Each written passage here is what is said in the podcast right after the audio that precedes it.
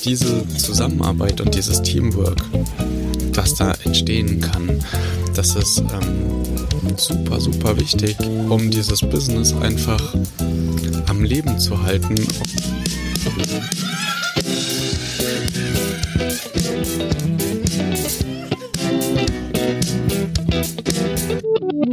Jetzt geht's los.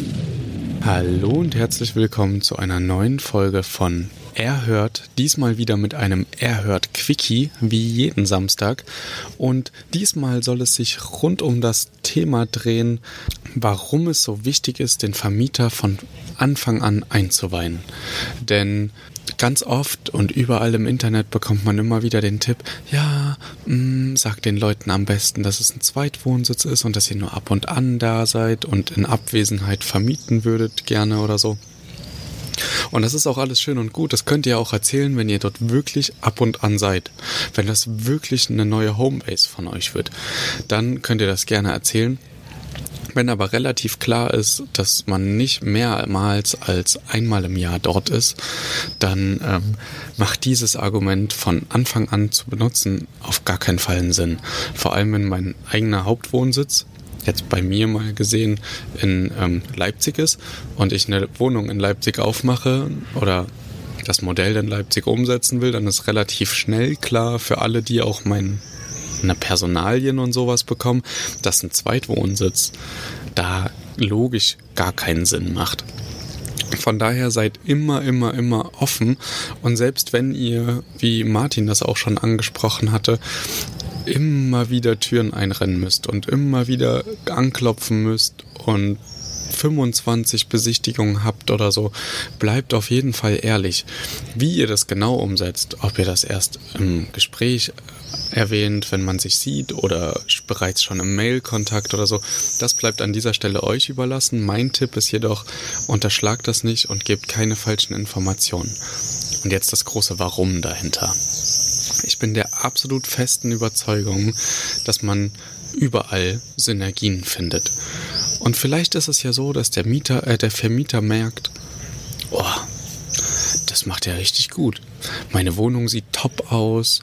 Ähm, kein Nachbar beklagt sich wegen Lautstärke oder sonst irgendwas und ich habe endlich keinen Stress mehr, so wie sonst bei der Wohnung.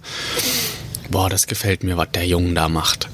Und dann ist es vielleicht sogar entweder so, dass der Vermieter selbst sagt, ey Jung, ich habe hier noch ein paar Wohnungen. Wenn du möchtest, da ist jetzt gerade jemand ausgezogen, kannst du gerne da mit rein und dann machen wir dasselbe wie in der bereits anderen Wohnung. Oder dass er vielleicht sogar Leute kennt aus dem ja, Eigentümerbereich und dann halt bei einem Treffen dann einfach sagt, hey, ich kenne da jemanden, der macht ein ganz solides Business und es läuft gut und ich habe gute Erfahrungen sammeln können. Ich gebe dir mal den Kontakt weiter. Und genau sowas ist nämlich bei mir passiert. Ich habe nicht nur mit meinem Vermieter offen gesprochen und er möchte jetzt mit mir ein großes neues Projekt umsetzen, sondern er hat auch Freunde, denen er Bescheid gegeben hat, dass ich das mache und die haben das auf dem Schirm und sobald jemand diese Wohnung verlässt oder irgendwas Uncooles passiert in der Wohnung oder so, dann ähm, bekomme ich Bescheid und bekomme die Möglichkeit, das zu tun. Und das Beste daran, es ist eben nicht nur in Leipzig, sondern auch in kleineren Regionen oder dass man sich einfach mal an anderen Sachen ausprobieren kann. Ich kenne jetzt Leipzig schon ziemlich gut, weiß, wo es sich lohnt, wo nicht. Ich bin hier ja auch groß geworden. Diese Chance überhaupt zu bekommen, das ist nur dadurch entstanden, dass ich mit dem Vermieter offen gesprochen habe. Und klar, manche wissen von vornherein, oh, wenn ich das meinem Eigentümer erzähle, der schmeißt mich direkt raus und kündigt mich fristlos. Da ist dann halt nur die Frage, lohnt sich das dann wirklich? Lohnt sich so eine Heimlichtuerei oder hätte ich doch vielleicht gerne ein Branding und einen Markennamen und würde gerne mit einer Sicherheit spielen und nicht immer ducken und versuchen sich zu verstecken und ja nicht erwischt zu werden, in der Angst, dass das ganze Business über einem zusammenbricht. Deshalb nochmal, geht unbedingt auf den Vermieter zu und redet Klartext. So.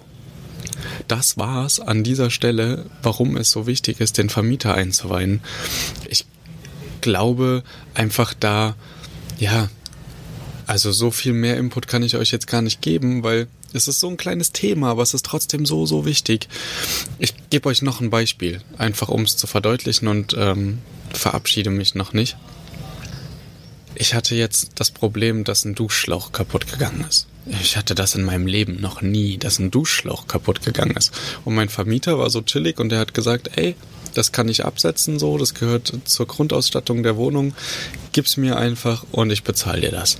Und er ist auch immer so, ja, so offen. Er, er überlegt dann immer mit, ähm, was für die Wohnung noch nützlich sein könnte, was man noch reinbauen könnte, was man integrieren könnte. Natürlich aus der einen Perspektive des Eigennutzes, dass er das dann später mal ähm, hochwertiger verkaufen kann, beziehungsweise wenn wir bei den nächsten Wohnungen wie geplant mit Provisionen arbeiten, bekommt er dann natürlich auch mehr, wenn ich mehr nehmen kann pro Nacht.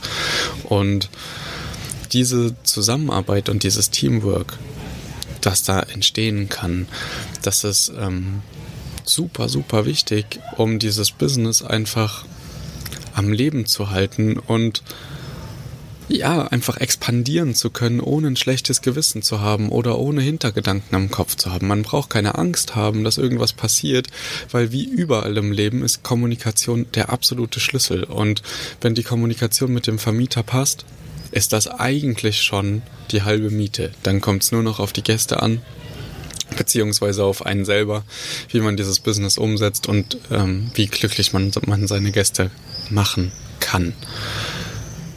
Genau.